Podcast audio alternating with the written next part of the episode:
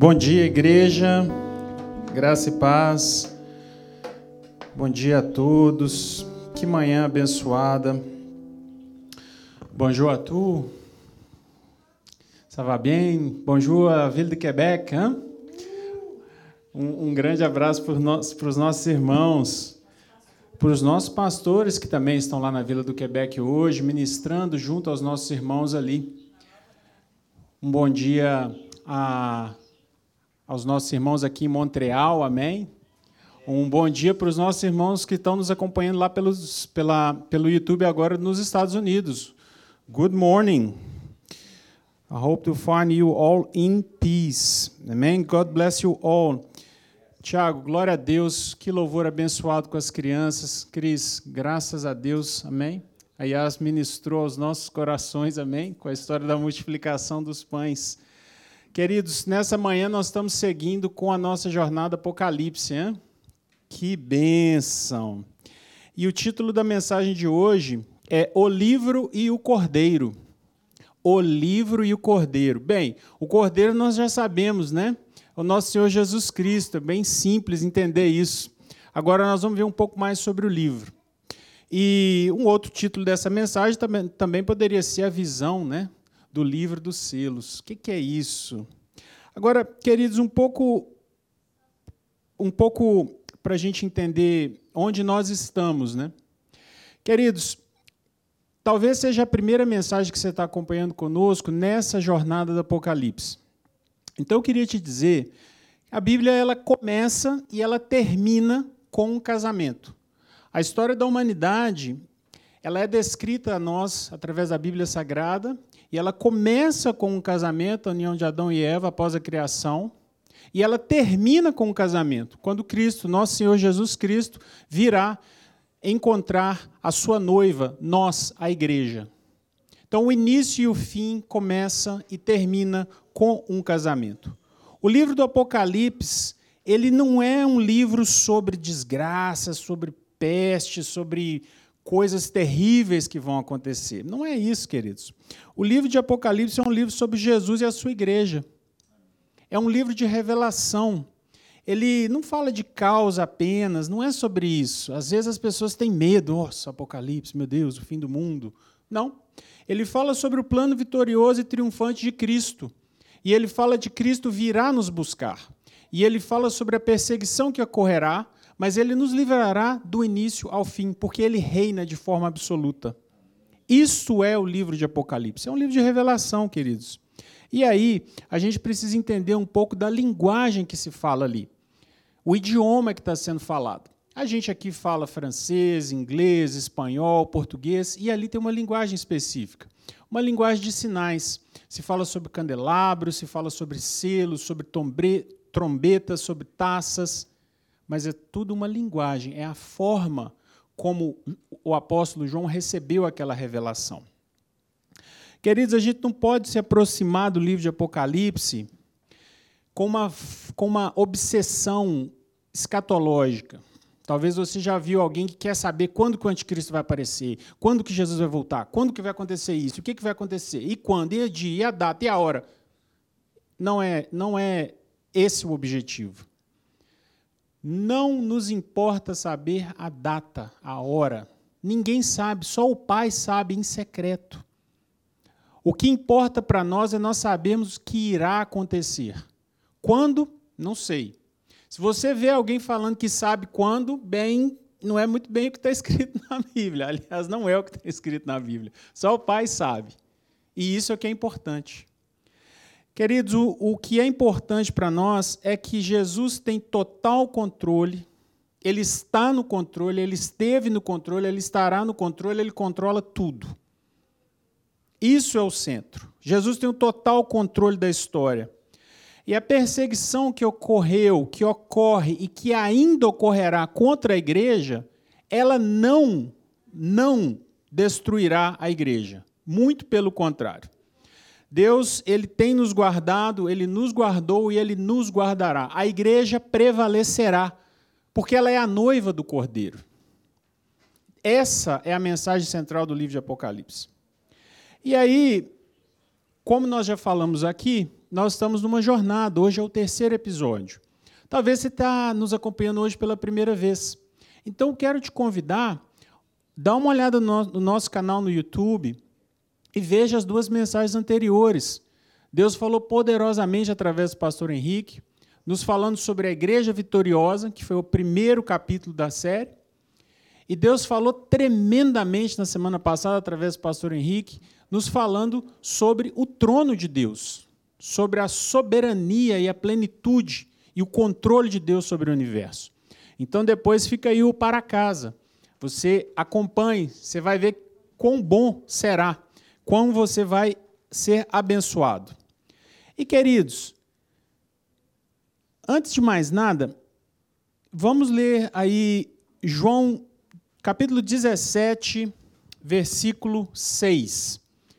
João 17, versículo 6. Está aí na sua tela. Você consegue ler comigo. Eu revelei teu nome àqueles que do mundo me deste. Eles eram teus, tu os deste a mim, e eles têm obedecido a tua palavra. Queridos, esse texto é a oração de Jesus Cristo. Ele está orando pelos discípulos. E aqui ele fala claramente que ele vem revelar o Pai. Cristo veio ao mundo para revelar Deus, o Pai, o Criador. Isso é o que nós vemos nos quatro evangelhos. E em Apocalipse, queridos, é o próprio Pai, o Deus Criador, quem revela Jesus. Então, esse é um ponto importante para a gente começar a entender o livro de Apocalipse. Então, uma vez mais, Cristo veio ao mundo para revelar o Pai, e assim o fez durante seu ministério aqui. Tudo que você vê da obra de Jesus nos quatro evangelhos, ele está revelando o Pai. No Apocalipse é o contrário, é o próprio Pai que revela ao Filho. Se a gente abre lá em Apocalipse 1:1, vamos ver essa questão do Pai revelando a Jesus Cristo. Revelação de Jesus Cristo Está aí na tua tela comigo, Apocalipse 1:1, revelação de Jesus Cristo, que Deus lhe deu para mostrar aos seus servos o que em breve há de acontecer. Ele enviou seu anjo para torná-la conhecida a seu servo João. Então, já vimos aqui o propósito do livro. Amém? E se a gente pensar um pouquinho até onde nós chegamos nessa jornada, se a gente pega a primeira parte de Apocalipse, capítulo 1, é a revelação de Jesus é, no meio da igreja. E como que a gente entende isso? O apóstolo João, lá na ilha de Patmos, você conhece a história, ele era estava como um prisioneiro político ali, era uma colônia penal do Império Romano. Trabalhos forçados, uma região terrível. E um belo dia ele tem uma visão e ele vê Jesus Cristo no meio dos sete candelabros. Isso, queridos, indica Jesus Cristo no meio da igreja. Jesus está, esteve, sempre estará no meio da igreja. Isso nós vemos muito claramente lá em Apocalipse capítulo 1. E eu me lembro, queridos, algum tempo atrás, mais ou menos como dois anos, nós tivemos uma ministração aqui na igreja, aqui nesse basement, e aquele dia eu tive uma visão tão linda e vi o Mestre aqui entre nós. E já havia tantos anos que eu não via o Pai. E foi um dia tão poderoso, glória a Deus. E eu quero te dizer, querido, Ele está aí com você agora. Ele está aqui conosco agora, porque assim Ele nos prometeu. Nós somos igreja, nós estamos aqui reunidos em nome de Jesus. Essa, toda essa tecnologia é apenas um artifício, é apenas uma maneira, um veículo para que você possa acompanhar essa mensagem conosco, para que nós possamos estar juntos. Jesus está aí com você agora, nesse momento, na sua casa, no seu carro. Talvez você está dentro de um metrô, dentro de um trem, dentro de um ônibus ouvindo essa mensagem. Ele está aí com você. Ele nunca te abandonou, ele nunca te abandonará. Queridos, no, capítulo 2 e 3 de Apocalipse, nós entramos nas cartas às igrejas. Você também já, talvez já tenha ouvido falar sobre isso. E Jesus, ele fala com João assim: olha, escreve esse livro aí que eu vou te dizer. E ele começa a mandar uma mensagem às sete igrejas da Ásia. Depois você lê no capítulo 2 e 3 de Apocalipse, muito interessante. E você vai ver ali como que Jesus ele manda um, um recado para cada uma das igrejas, que representam diferentes eras, de, representam diferentes períodos da história cristã, entre a primeira vinda de Jesus e a segunda vinda de Jesus. A primeira vinda de Jesus é quando ele veio, gerado pelo Espírito Santo no ventre de Maria, ele nasce, cresce como homem, tem seu ministério iniciado aos 30 anos e ele morre crucificado sem nenhum pecado para nos salvar. Essa é a primeira vinda. Ele ressuscita, sobe aos céus e ele diz: Eu vou voltar. E ele vai voltar. Quando ele vai voltar, eu não sei. Mas eu sei que ele vai falar. Eu sei que ele vai voltar, porque assim ele falou. E Jesus não mente, ele não muda de ideia. Ele nos prometeu que voltará e ele irá voltar. Você pode ter certeza disso, querido. O mundo aí fora nos diz: ah, hum, vocês estão esperando ele? É? Sim, estou, e ele vai voltar. Eu nunca tive uma certeza tão grande assim. O Pai me ama e ele vai voltar para nos buscar. Queridos, a partir do capítulo 4, nós temos a visão do trono de Deus. Foi o que o pastor Henrique nos ministrou semana passada. E como eu fui abençoado. Como eu fui abençoado. Queridos, o trono de Deus, ele é o centro de controle do universo. Todos nós temos muito claramente essa ideia da sala de controle, né? Se você já teve oportunidade, talvez, de ir em alguma, alguma indústria, ou um banco, ou um grande prédio, ou a sala de controle de uma indústria. Toda organização ela tem uma sala de controle. Ela tem um centro, um local de onde as ordens são distribuídas e tudo acontece segundo e mediante aquele local. Essa é a sala do trono. Deus está reinando sobre o universo. O centro de controle do universo é a sala do trono. Apocalipse 4. E agora nós entramos um pouco mais além, é onde nós estamos hoje. Capítulo 5. A visão do livro dos selos. E que livro é esse? Wagner, que livro? O que é isso? Que livro? livro com selo. Queridos, abra sua Bíblia aí comigo, por favor. Apocalipse no capítulo 5, no versículo 1. Apocalipse 5, versículo 1. Está aí na sua tela. Então vi na mão direita daquele que está assentado no trono um livro em forma de rolo, escrito de ambos os lados e selado com sete selos. Vi um anjo poderoso, versículo 2, vamos dar seguimento. Vi um anjo poderoso proclamando em alta voz: Quem é digno de romper os selos e abrir o livro. Queridos, o livro ele está na mão direita daquele que está sentado no trono. A mão direita é a mão de governo. É a mão que decide, que rege, que determina, a mão forte. E o livro, o nosso entendimento, a interpretação é que ele, o livro ele é a história a história da humanidade, a história do homem do início ao fim. A história da humanidade, queridos, está na mão do Pai. Ele determina, ele define o que ocorrerá, quando ocorrerá, como ocorrerá. A sua vida ela tem um sentido, ela não caminha ao acaso. O que está acontecendo foi escrito pelo Pai. A sua vida ela não é um simples acaso, ela não simplesmente ocorreu como um acidente cósmico. É a vontade do Pai, está escrito em Suas mãos. Ele reina.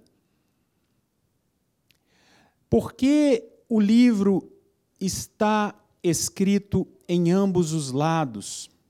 Como está escrito, o livro está escrito por dentro e por fora escrito de ambos os lados. É porque a história está escrito ali no plano material e no plano espiritual. A história do homem ela ocorre no mundo físico e o mundo espiritual também está determinado. Essa é a minha interpretação. Existe claramente uma conexão, queridos, entre o mundo espiritual e entre o nosso mundo físico. E um não caminha sem o outro, eles caminham alinhados. Por isso que Jesus nos disse: o que ligares na terra está ligado nos céus. Então, através da nossa oração, do nosso clamor, nós conseguimos mover o mundo espiritual. Por isso que o salmista fala, pede ao Pai que dê ordem aos anjos a respeito dele. Então, o que o salmista está fazendo é clamando ao Pai para que ele mova o mundo espiritual, para que se reflita no mundo físico. Essa é a, a lógica, essa é a sequência, essa é a conexão. Queridos, é interessante porque nós sabemos que Deus ele tem um plano para cada um de nós. E nós já falamos aqui tantas vezes sobre o plano de Deus para a sua vida, para a minha vida, para as nossas vidas. Qual é o plano de Deus para você? Qual é o plano Deus tem para você? Qual é o plano que está escrito no livro que ele tem sobre a sua mão direita? Deus ele escreveu o livro da história antes dela acontecer. Ele controla e dirige todas as coisas, do início até o fim. É isso que a visão de João está nos mostrando. As coisas não vão acontecendo ao, ao léu ou ao acaso. O livro tem sequência. Quando você escreve um livro, ele tem início, ele tem meio, ele tem fim. Por isso que o livro é em forma de rolo, é algo que começa e vai se desdobrando.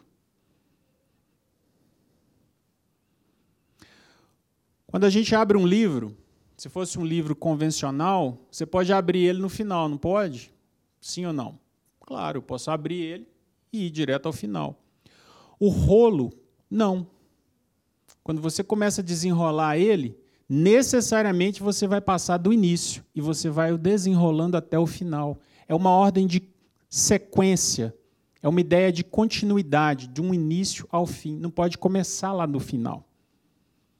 E a história está na mão de Deus, escrita, selada. E ninguém pode abrir o livro. É o que o anjo pergunta: quem pode romper? Quem pode romper os selos e abrir o livro? Querido, por que os selos? E olha interessante, são sete selos. Em Apocalipse, a gente vê muita figura do, do número 7. Por quê? Porque representa a perfeição de Deus. O candelabro, lá no Velho Testamento, ele tem sete hastes, né? sete locais. O sete representa a perfeição do Pai. Deus trabalhou seis dias e descansou no sétimo. Vocês estão entendendo a conexão? Então o sete ele representa plenitude. O livro está selado em perfeição, a história ela está definida, determinada em perfeição. É um livro que está escrito, definido. Só Deus pode dar sentido à sua vida, à sua história. Por isso que Jesus nos disse: tudo aquilo que você pedir ao Pai em meu nome, se isto está conectado com o que o Pai tem para você, você vai receber. São duas condicionantes, queridos. Pedir a Deus em nome de Jesus Cristo, e se isso for parte do plano de Deus, você receberá. Agora, os sete selos, escatologicamente, eles representam movimentos, períodos, ocorrências, desde a primeira vinda de Jesus até a última vinda de Jesus, a segunda, né? São visões de paz e de guerra, e nós vamos entrar um pouco mais nesse assunto do que, que significa cada um dos selos no próximo capítulo dessa nossa jornada. Então não quero dar spoiler. Vamos acompanhar nos próximos episódios, hein? Esperamos vocês. Mas nós sabemos que os selos representam isso. E lembre-se que nós falamos que o mundo espiritual está conectado com o mundo material, um sempre caminha paralelo ao outro, porque quando os selos são abertos no mundo espiritual, eles refletem no mundo material. Claramente, ocorre algo no mundo espiritual e aquilo reflete no, no nosso mundo físico. Queridos, é interessante, a gente já está entendendo então o que, é esse livro, por que, que ele está selado. Mas nós lemos lá no capítulo 2, perdão, no versículo 2, o anjo dizendo: não, não tem, né? Quem é digno de romper os selos e abrir o livro? E no versículo 3, vamos seguir, Apocalipse 5, 3. Mas não havia ninguém, nem no céu, nem na terra, nem debaixo da terra, que pudesse abrir o livro, ou sequer olhar para ele. Ou sequer olhar para ele. Queridos, no céu nós temos Miguel, Gabriel, todos os anjos, os serafins, os querubins, nós temos lá Abraão, Elias, Paulo, Moisés, Davi, Ezequiel, Daniel, Isaías. A turma está toda lá. John Wesley. Ninguém, ninguém foi achado digno de abrir o livro. Nem na terra Queridos, quantos homens poderosos nós temos? Quantos chefes militares, homens que por uma simples ordem, talvez um país inteiro possa ser destruído. Homens que detêm a vida de milhares e milhares de pessoas na sua mão. Pessoas que têm impérios econômicos e que conseguiriam mover as coisas de um lado para o outro como isso por mais influente, poderoso, rico, não é digno nem de olhar para o livro. Pensa aqui comigo, ele não está dizendo que ele não é digno de abrir, ele não está dizendo que ele não é digno de encostar, de sequer olhar. Queridos, você está entendendo a soberania e o controle do Pai sobre a tua história? Quem é alguém nessa terra para impedir o que Deus tem para você. Nada, ninguém, nunca, nem conseguirá olhar para o que Deus tem para você. Se Ele tem algo para você, isso acontecerá. Ninguém irá impedir. Porque ninguém é digno de sequer olhar. E seguimos mais nem no céu, nem na terra, nem debaixo da terra. As obras do mal, queridos, diabos, demônios, a concorrência toda, não tem poder sobre a sua vida. Eles não são dignos de olhar para a história que Deus tem escrito para você. Não tem como. O que Deus tem escrito para você será, acontecerá. Só ele tem o livro em sua mão direita. E se a gente segue lá no versículo 5, o apóstolo João fica muito triste, ele começa a chorar. Eu imagino, transportado em espírito até a sala do trono, aquela ânsia, meu pai, quem vai abrir o livro? E um dos anciãos, leia comigo no 5, versículo 5. Então um dos anciãos me disse, disse a ele, João, né? Não chore. Eis que o leão da tribo de Judá, a raiz de Davi, venceu para abrir o livro e os seus sete selos. Depois vi um cordeiro que parecia ter estado morto, em pé, no centro do trono, cercado pelos quatro seres viventes e pelos anciãos. Ele tinha sete chifres e sete olhos, que são os sete Espíritos de Deus enviados para toda a terra. Ele se aproximou e recebeu o livro da mão direita daquele que estava assentado no trono. E ao recebê-lo, os quatro seres viventes e os vinte e quatro anciãos prostraram-se diante do cordeiro. Cada um deles tinha uma harpa, e taças de ouro cheias de incenso, que são as orações dos santos. E eles cantavam um cântico novo. Tu és digno de receber o livro e de abrir os seus selos, pois foste morto e com teu sangue compraste para Deus gente de toda tribo, língua, povo e nação. Tu os constituíste reino e sacerdotes para o nosso Deus, e eles reinarão sobre a terra. Queridos, então, de repente, naquele choro do apóstolo João, um dos anciãos se aproxima e diz: Não chorem. O cordeiro que foi morto, ele é digno. Ele venceu para abrir o livro.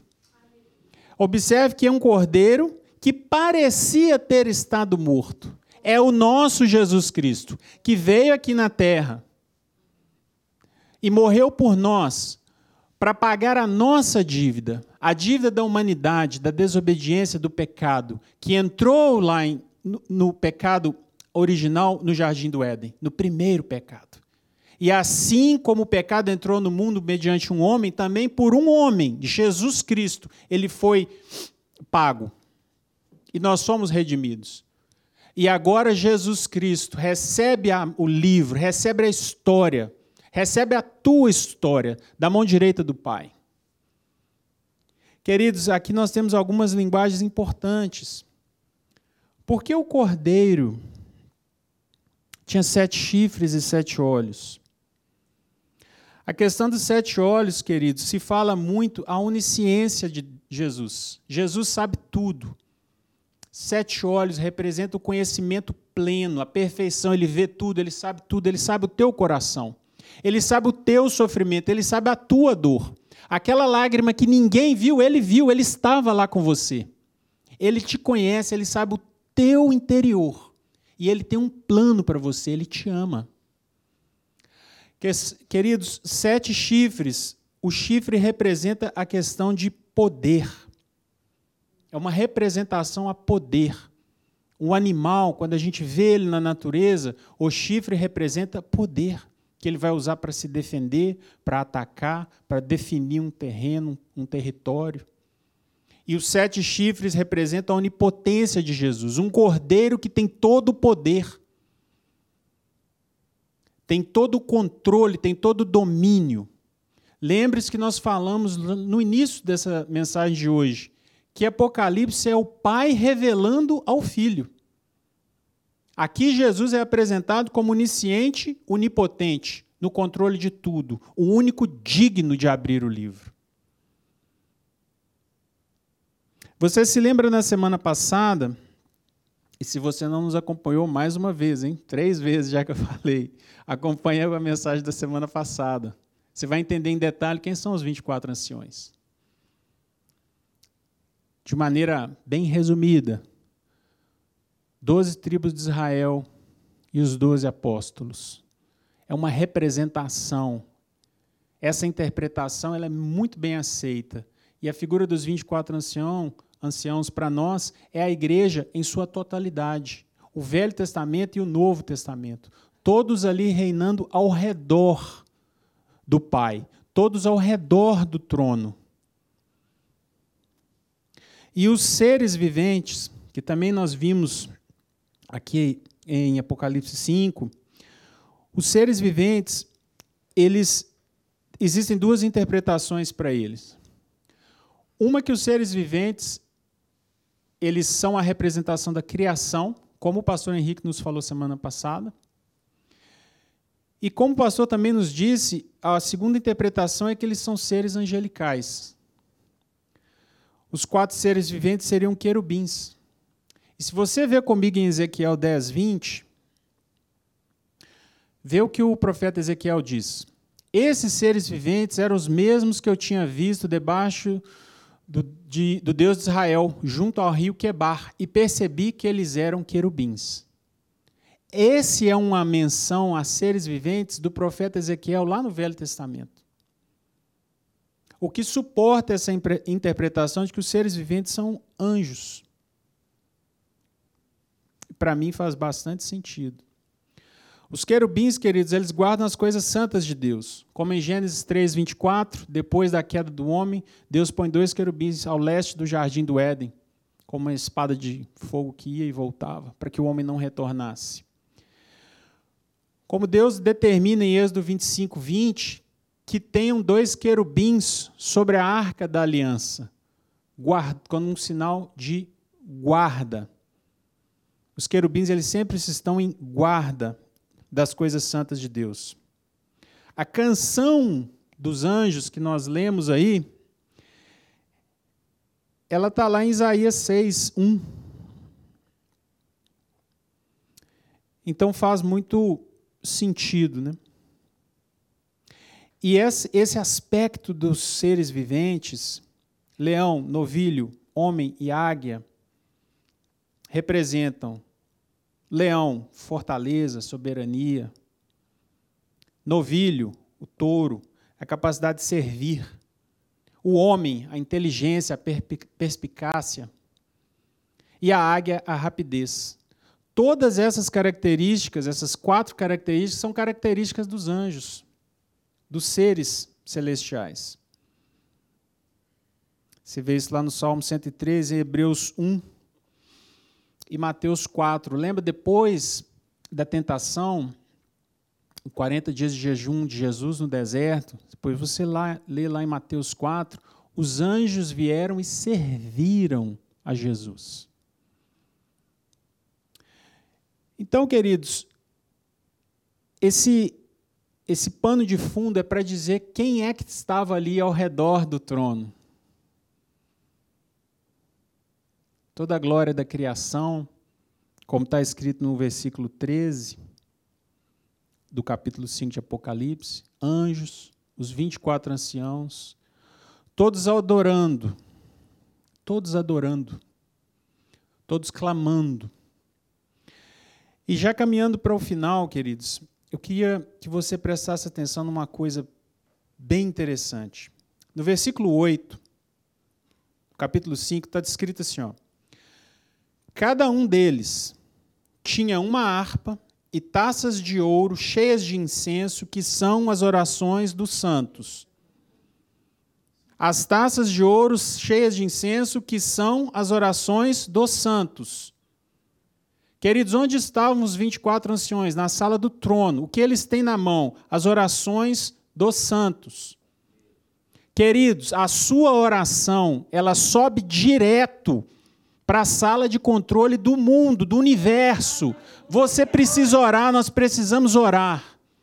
Nós precisamos orar com essa confiança, com essa certeza. Queridos, você está conseguindo compreender a grandiosidade disso?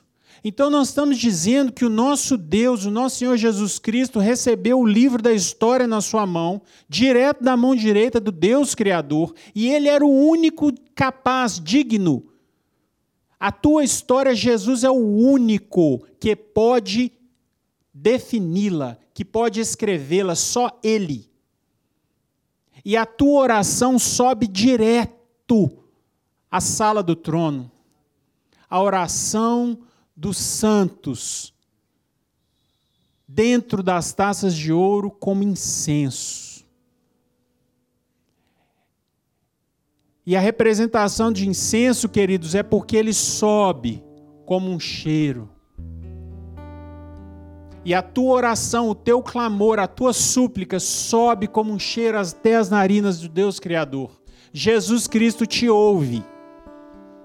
Ele está vivo. Ele vai voltar. Queridos, o nosso clamor ele vai direto a quem define ao único que pode mudar. Essa é a conclusão, é a mensagem do capítulo 5 de Apocalipse. Não perca tempo com mais nada, queridos. Vá em quem resolve, clame ao Pai. Entra no silêncio, longe dos outros. Fecha a tua porta como Jesus nos ensinou. Põe teus joelhos no chão e clame a Deus. E a tua oração subirá como incenso agradável até as narinas do Pai.